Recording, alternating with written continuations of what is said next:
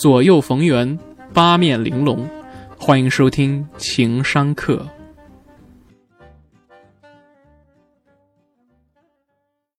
A.K.A. 开卷七分钟。话说呢，我追不上了。这个事儿呢，是从一个朋友的留言来的。他呢说呀，自个儿呢进了城之后呢，发现啊和城里人的差距太大了。人家地头蛇，轻轻松松的碾压你，你呢在这儿呢拼搏。还不如呢，人家二代收租。你呢，在这儿啊，干活累死累活，熬的晚上啊，心血管都要废了，爆血管了都得。可是呢，人家这个城里人的二代呢，在这儿搂着姑娘打游戏蹦迪。完了，问我说：“博叔啊，我要不要回老家？”本来呢，这个话题呢，我聊完了，我不想再聊了。但是呢，有一个。很有意思的事儿呢，是不聊不聊吧，他就直接怼到你面前了，就这个所谓的追不追得上的话题。首先呢，人呢往高处走呢，它是一个要克服重力做功的过程，你不得不去。为什么呢？你是他爹呀，你是程一代，他是程二代，程二代他干嘛的呢？程二代就是《爱情神话》里面徐峥那种人，去电视台上会儿班，上着不舒服了，不高兴了，回家啃老去了。他姥姥姥爷给他留的房子，完了呢，从他妈手上到了这个儿子手上，这儿子呢不成器，儿媳妇呢还给他戴绿帽子，所以呢，就是去干点自个儿喜欢的事儿，画画，号称是画家，实际上。就是一个胡同串子，哦，上海是一个弄堂串子，还不叫胡同，胡同是满蒙的语言啊。咱们上海这地方其实原来是松江府啊，还算南边啊，弄堂串子。所以呢，其实啊就是个混子。按照这个片里的那个逻辑的话，他跟老吴俩人虽然跑来跑去，号称的是教一教美术啊，好像。是画画挺厉害的，实际上就是一个中人之姿吧。你说他是大师嘛，也算不上，就是普通人以画家的名头呢，来掩盖自己失败的身份，掩盖自己的中年危机。那说明一个什么问题啊？实际上呢，成一代都是可怜的，他都要给成二代打好基础。就像我说的吧，谷爱凌是成三代，成一代。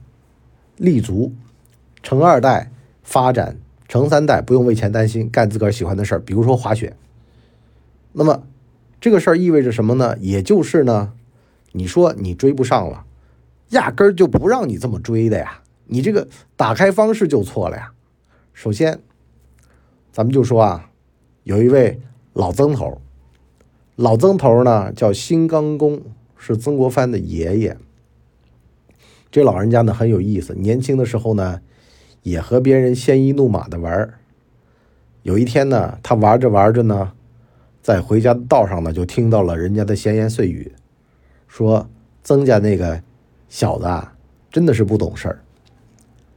人家富二代跟他玩啊，骑好马呀，人家家里面都是放羊的，放羊的呀，羊在山坡吃草，跟你砍柴的聊会儿天。你砍柴的觉得，哎呦，饿着肚子聊天也挺好。可是你不知道啊，人家羊在山坡上吃饱了草，他回去晚上就有羊肉吃了。可是你得饿肚子呀。新刚公呢，听到这话呢，就往心里面去了。很多砍柴的就说我不跟他们玩了，但是呢，新刚公啊，他干了一件更伟大的事儿。他说：“那我为什么不能当他们的爷爷和爸爸呢？他们爹怎么富起来的呀？我跟他们爹学呗。”反正我跟他们一块玩，近距离观察总能学会呗。所以呢，他就打起了当地主的这主意，攒钱、囤地、买地，各种手段嘛，反正把地囤起来，在乡野里面干好事儿，博得他人的好感，从而呢从人家手上收地。因为农村的乡贤啊，实际上没那么简单的，他不是说你简简单单拿钱出来就能买，而是呢得取得别人的信任，别人发现，哎呦，就把地呀押给你啊，我放心，因为呢有很多失地的农民啊，他就是典当啊干嘛的呢？他如果要典当给别人，那人不还给他，他就废了嘛。所以呢，他就得找这些在乡里面还算有点信誉的人。新康公呢就广做善事，完了呢，拿这块田地呢去养二代。就是呢，曾林书就曾国藩他爹，反正曾林书呢，读书呢就没有那么的基因突变，所以呢，等待到他孙子的基因突变，就是曾国藩。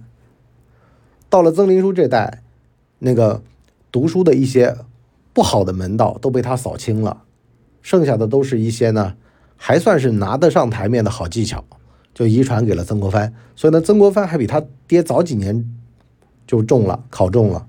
所以呢，这就是三代人的发展历程，也就是我今天跟各位讲的啊，就是你得有点耐心。这个耐心是什么呢？就是你得找到一定的规律，从规律里面摸出门道，往里面拱，而不是呢瞎弄啊。说我祁同伟，我当年这么惨，你惨不惨？别人不管。而且事实的客观规律实际上是什么呢？它不是以人的意志为转移的，你不是说我多苦我就能加速，也不是我多会钻营我就能够一步到位，它都不是这样的。他有的人身上那股味儿，到了一定的社会阶级那儿他就受不了，比如说特别市侩，他就很难以往上走。也有那种身上非常淡然，就是不怎么喜欢去跟人家哈拉。搞七捻三，凭实力说话的反而提升上流社会，为什么呢？因为你这个社会身份是因为你的角色决定的，不是因为你这人设决定的。你这人设你办的再好，你没技巧、没技能，你在这个戏里面你演的角色不行，没用，下次就不来找你了。所以呢，要当于和伟啊，就这种老戏骨是吧？到哪儿发现价格呢也不贵，活儿呢又好。各个戏都来找他，有的戏找不了他，还一阵懊悔，对吧？就得这样。所以说呢，能演什么角色最重要，根本就不看你这个人本来的人设怎么样。这个就是我所谓的这个耐心逻辑。人看明白了之后就会知道了，就是得一步一脚印的，一点一点往前挪的。从我家到我儿子的小学有一段路。中间呢有段路我就一直不想走，可是呢你不想走你也得走，想走你也得走，那你就享受着走呗。